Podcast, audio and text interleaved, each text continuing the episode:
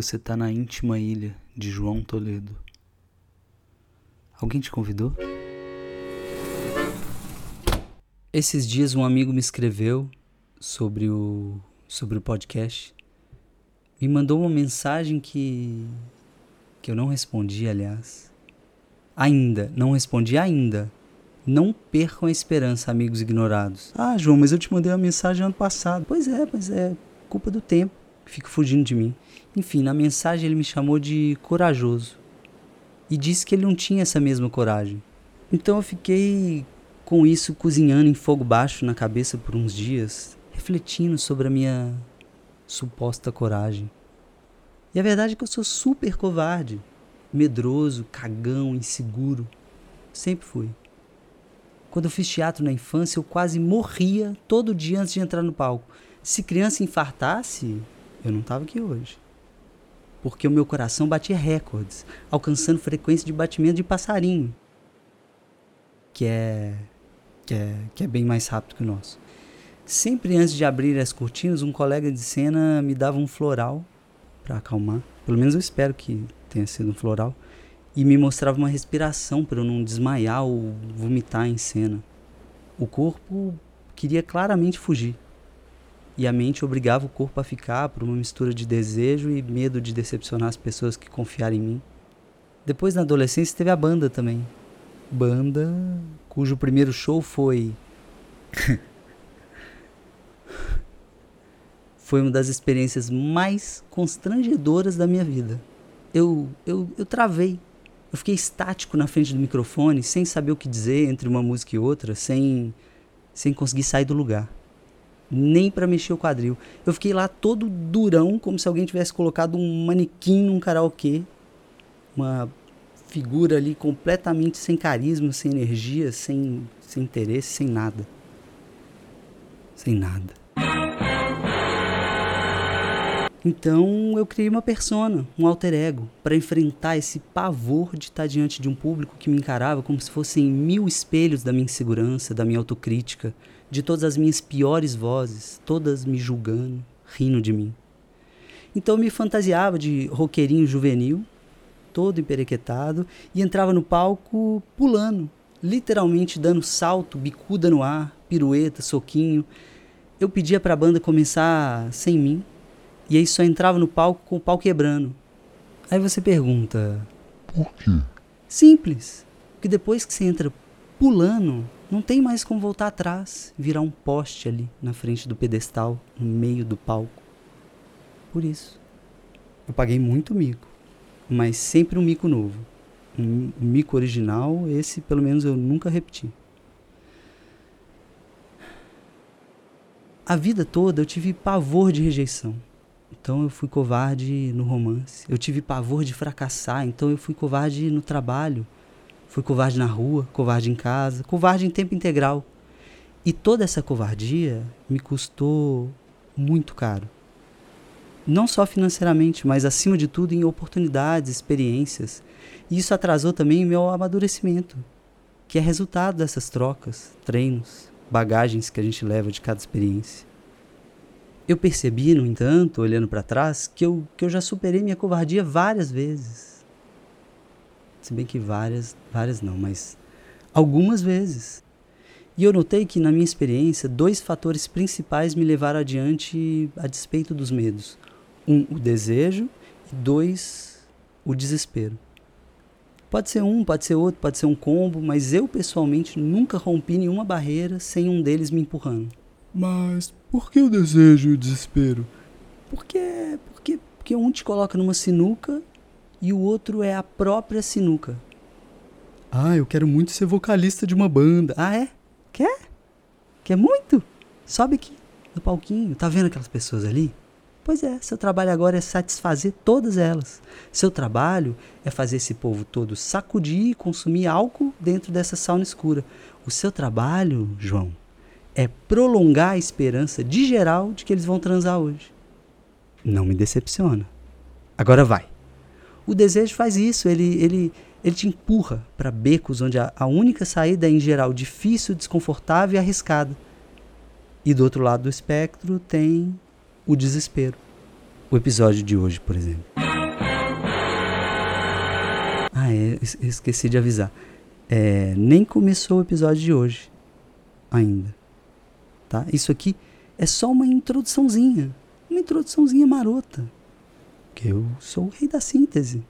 Né? Então a minha introdução quase precisa da sua própria introdução, porque o meu lema final, para quem ainda não pescou, é por que explicar de um jeito se eu posso explicar de três? De três jeitos. Eu só espero que vocês achem tão engraçado quanto eu uma introdução que seja mais longa que um episódio. Vamos torcer. Retomando a intro, então, o, o, o desespero, né? O episódio de hoje foi escrito há quase dois anos. E eu penso nesse podcast há uns três anos, quase quatro, se incluir as metamorfoses que levaram a esse formato. E na altura da estreia do podcast, eu estava completando seis anos sem conseguir criar nada. Nesses anos eu fiquei aí tirando foto, filmando peças, shows, cabarés, fazendo conteúdo para canal de YouTube de amigos, mas não fiz nenhum filme. Não publiquei contos, poemas, crônicas, críticas, eu não estabeleci nenhuma ponte com o mundo enquanto artista. Essa foi a fase mais difícil da minha vida. Não por não conseguir produzir projetos pessoais. Acho que até fez parte do que me levou para o buraco da depressão, mas mas não produzir foi muito mais uma consequência também de habitar esses buracos. E nesse momento crucial de voltar a confiar em um projeto, depois de seis anos, o desespero foi fundamental. Porque o desejo já estava lá todo, todo atrofiado, traumatizado, de tanto ser barrado. De repente a Laila estava grávida e eu completamente sem rumo, sem rede, sem perspectiva de trabalho e sentindo que muito mais do que querer, eu precisava me expor, me mostrar, me expressar, eu precisava sair do casulo, ser visto de alguma forma. Então eu não sei se dá para chamar de coragem quando a gente olha e não vê outra alternativa que não aquela. Tem gente confiante que se mete a fazer qualquer coisa sem medo das consequências, e tem gente como eu, tem tanto medo das consequências que acha que precisa ter certeza de cada detalhe e depois ainda desconfia das certezas e precisa se certificar de que as certezas estão mesmo certas. Fazer uma, uma auditoria nas certezas. O bom da sinuca é isso. Te obriga a dar um pulo, assumir um risco, encarar um medo, tudo sem a falsa segurança da certeza. Eu sinto que ainda falta muito para eu sentir que isso aqui deu certo, esse projeto. E ainda estou longe de me sentir exatamente confortável lançando essas minhas palestrinhas tão íntimas. Mas essa ilha é, de certa forma, um palco, e um palco é um lugar difícil mesmo de sustentar. É por isso que as bandas ensaiam, é por isso que os atores ensaiam. Que a coragem é uma, não é uma coisa fácil de achar, é uma coisa que leva um tempo para encontrar. Você, você vai gestando, vai dando vida para sua ideia, um pouquinho de cada vez, e vai se enchendo de confiança como se fosse você próprio um boneco inflável. Mas tem sempre um furo em algum canto, em alguma dobrinha. Então não adianta ficar soprando igual um trompetista maluco até a bochecha arrebentar. Seu boneco nunca vai ficar totalmente cheio. Nunca. E aí, depois dessa saga toda, você olha para aquele boneco meia bomba e pensa: já cheguei até aqui, vou desistir agora? Ah, não vou. E aí, nesse momento, a coragem que você acha que te falta, você vai precisar dela por um instante só. Um breve momento de desapego, de soltar as rédeas e se entregar para o mistério do devir sem tentar calcular todas as hipóteses, sem pensar no que os amigos vão achar, ou a família, ou todo mundo, ou você mesmo. E aí foi. Era impossível, mas você foi lá e fez. Tudo isso só para dizer, amigo, que que você não tem essa coragem agora, mas você pode ter. Você só precisa de uma boa dose de desejo ou desespero e de um tempo para ensaiar e para encher o máximo possível seu boneco. Síntese. Tá vendo? Eu podia ter resumido tudo numa frase só. E agora, enfim, depois dessa tese aí sobre a coragem, o episódio. Sim, ouvinte, tem um episódio inteiro pela frente ainda. Coragem aí. Me abandonar agora seria covardia. Então, vem comigo nesse túnel do tempo até maio de 2021, meio da pandemia, meio da gestão mais anticultura e antivida das últimas décadas, quando meu filho tinha o tamanho de uma ameixa. Então, roda a vinheta, DJ. É... Já teve vinheta, né? Então, bota aí qualquer coisa. Transição. Tchan tchan. Cansado do sentimento de culpa depois do oitavo vídeo seguido, você decide fazer algo para se sentir útil e produtivo.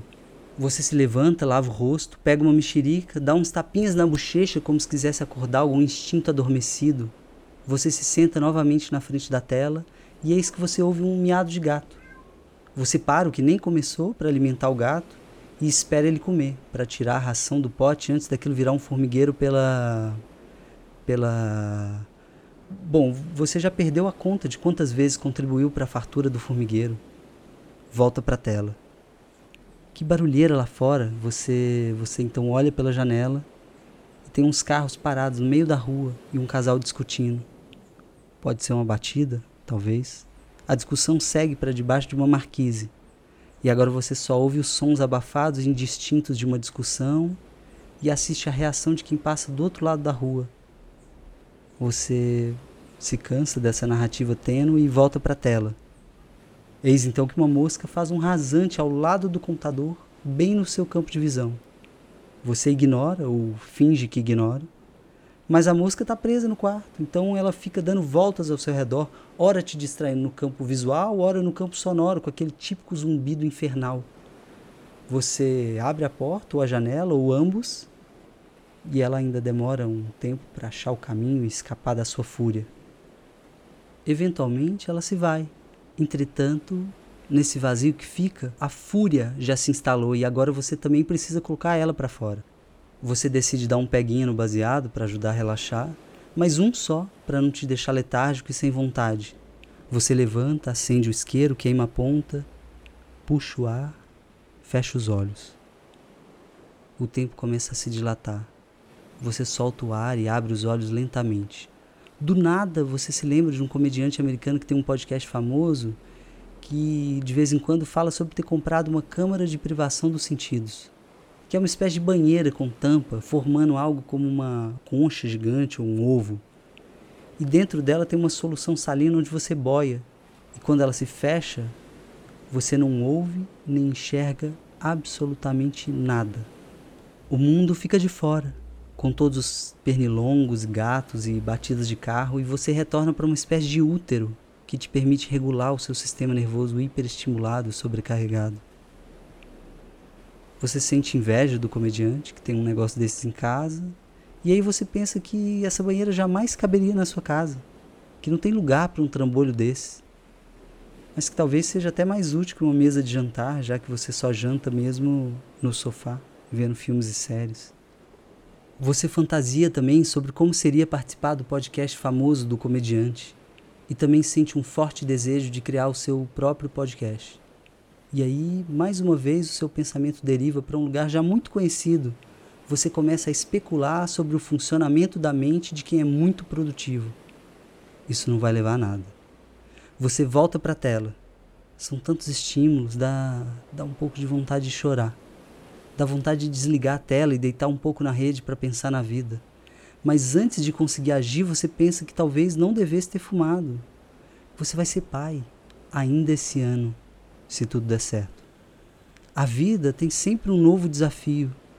E esse, talvez, mais do que qualquer outro, te coloca diante de uma urgência, de uma necessidade de aprender a lidar com esse corpo pouco obediente, esse corpo falho, improdutivo, indisciplinado esse corpo em cena.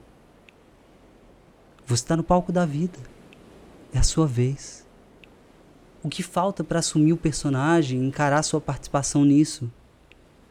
Os estímulos não desaparecem. Continuam gerando distrações, desejos. Continuam lembrando das urgências, das faltas, das necessidades. Quando você tenta se negar a olhar para os estímulos, eles só se intensificam. Porque a sua mente não quer lidar com essa folha em branco. Sua mente quer o caminho mais fácil, o atalho. Porque se concentrar exige um esforço profundo, é, é, é como malhar. Você sabe que precisa, porque você já percebeu que é muito mais fácil trabalhar quando o corpo não está reclamando de dor, mas o corpo encontra qualquer desculpa para deixar para depois. Só que o corpo reage muito mal a essa preguiça, a essa letargia. E a mente, a mente não fica em outro lugar senão no corpo. E você já sabe disso, mas constata novamente como se fosse uma ideia original. Tanto o corpo quanto a mente precisam de constante malhação, levantamento de peso literal e metafórico. Só que diferente do corpo, a sua mente mal aprende a caminhar, mal consegue andar em linha reta e você já quer virar um maratonista olímpico da noite para o dia. Você se tortura porque nesse quesito tem muito amigo que passa voando do seu lado e você tenta fingir, mas sabe que é incapaz de manter o mesmo ritmo. Só que você quer muito sentir que realizou algo. Você quer mostrar para si mesmo que não é uma ameba. Aliás, você não sabe nem se pode se comparar a uma ameba, pois isso demandaria uma pesquisa sobre o que são amebas e como elas interagem com o mundo, e isso seria fracassar, pois significaria um novo desvio de rota.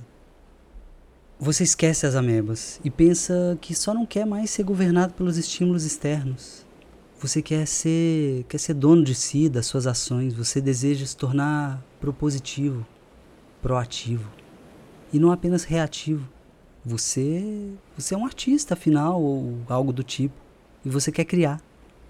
Nesse instante, você se sente motivado o suficiente para ignorar por um breve intervalo os ruídos do mundo. Você está no útero e pode até renascer através de um texto. Você olha para a tela, encara a folha em branco e se pergunta: O que, que eu estou fazendo aqui? O que, que eu estou fazendo aqui? O silêncio da folha te responde: Não precisa saber disso ainda. Apenas permita que algo saia de você, sem medo, sem censura. Vai com calma. Não precisa mudar o mundo, nem renascer como uma fênix. Você nota que parou de ouvir o sussurro da folha e seus dedos estão brincando de caçar palavras. Agora é a folha que te encara enquanto sua mente projeta nela um fluxo cativante de aventuras íntimas.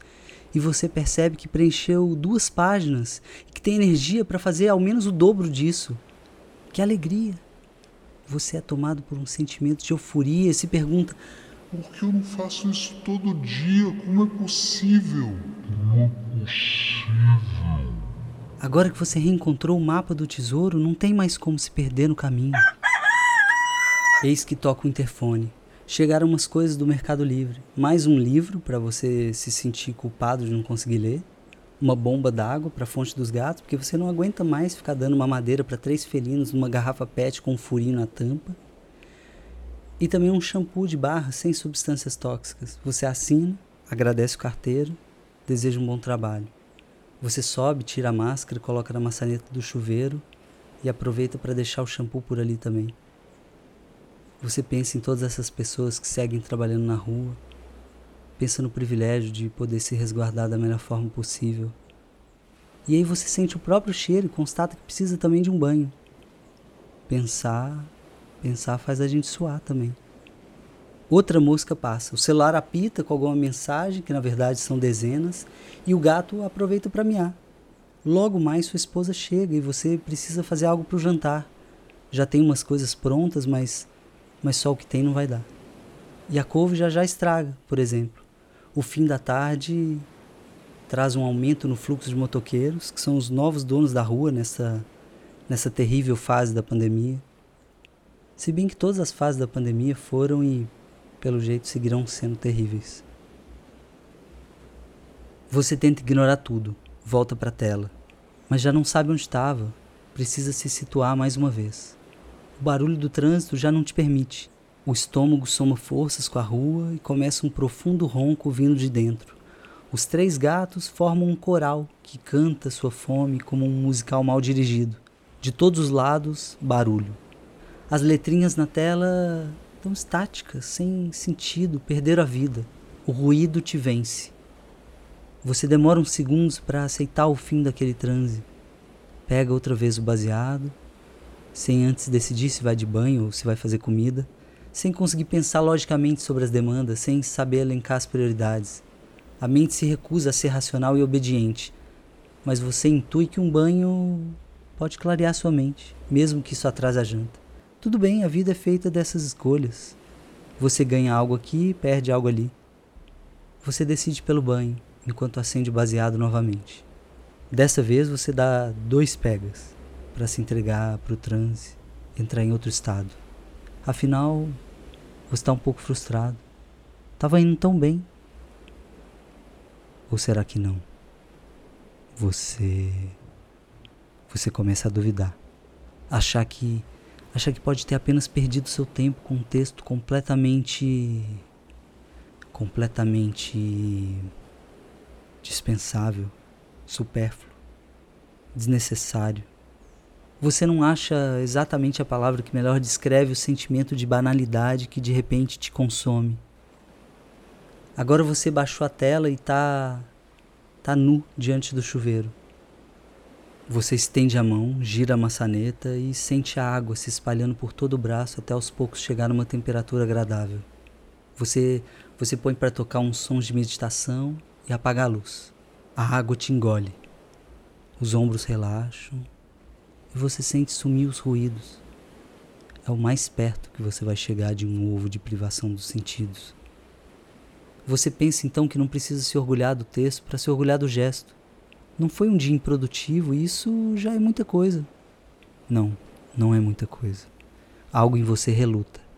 Mas você abriu uma página em branco e preencheu com ideias.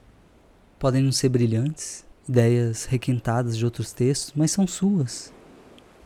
Nesse momento, você entende que precisa ser honesto. Reconhecer a vitória de um passinho mínimo sem ficar sempre se comparando com maratonistas profissionais. Até porque esse passo é o mais difícil. O primeiro passo não conhece ainda o caminho, você não sabe a real profundeza do abismo na eventualidade de dar um passo em falso. E você venceu esse primeiro perigo, esse medo do desconhecido. Você está finalmente conseguindo relaxar. Ufa, que alívio. A água quente fluindo por todo o corpo te leva a um estado completamente diferente. E você começa a ter novas ideias para o texto inacabado. E também para um outro texto sobre outro assunto. Água benta, santa erva. Você se sente quase literalmente se recarregando como um celular na tomada. Barulho de porta. Gatos miando. Sua esposa chegou. Tudo bem, ela, ela vai entender. Você torce para ela descer logo para a cozinha e adiantar a janta. Você sorri de amor quando lembra que ela está grávida. Vai ser a mãe do seu filho ou filha. De repente você começa a imaginar uma menina ou, ou gêmeos. Será que vem gêmeos? Não importa, pode, pode vir um gremlin que vai ser muito amado. Caralho, é aniversário da sua irmã. Como você esquece uma coisa dessa, seu maluco? Você repete várias vezes a informação para si mesmo para não esquecer de ligar assim que sai do banho. Mas você sabe que as chances de esquecer são enormes. As demandas, elas vão se empilhando umas sobre as outras e você não dá conta de manter tudo acessível e organizado. Sua mente deriva e deriva. Você está solto, boiando no seu próprio oceano, sem rumo certo. Mas você sabe mais do que qualquer outra pessoa que você se esforça para aprender a remar. A vida é tão intensa, mas é muito linda também. Seu corpo inteiro chora, tomado por uma forte emoção. Que bom que você escolheu o banho. Você sente que precisa de um abraço e sabe que terá um te esperando assim que você sair. Você pensa também em quem não tem um abraço à disposição e sente sente uma vontade muito profunda de abraçar todas as pessoas que, assim como você, estão um pouco perdidas, um pouco à deriva, sem rumo, sem estrutura, sem perspectiva. O caminho é sempre tortuoso, sobretudo para quem tem uma mente caótica e rebelde como a sua.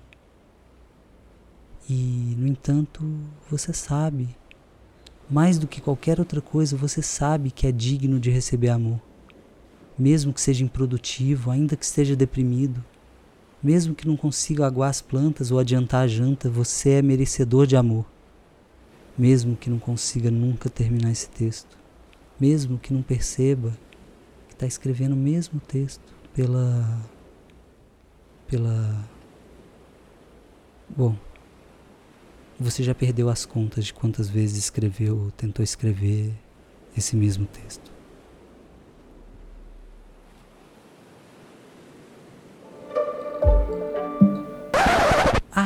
Um, um, pequeno adendo que meu advogado sugeriu. Esse é um texto ficcional, tá? Então o, o personagem elogia ali uma substância ilícita, mas, mas como é ficção, não pode ser caracterizado como apologia.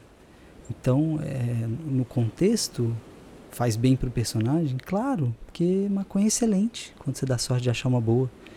Mas também é uma droga. Mas também é uma droga. E assim como o café e o álcool, a maconha não tem só benefícios. Então, crianças, não usem drogas ainda. Esperem a hora certa e não me responsabilizem. Tá? É isso. Tchau.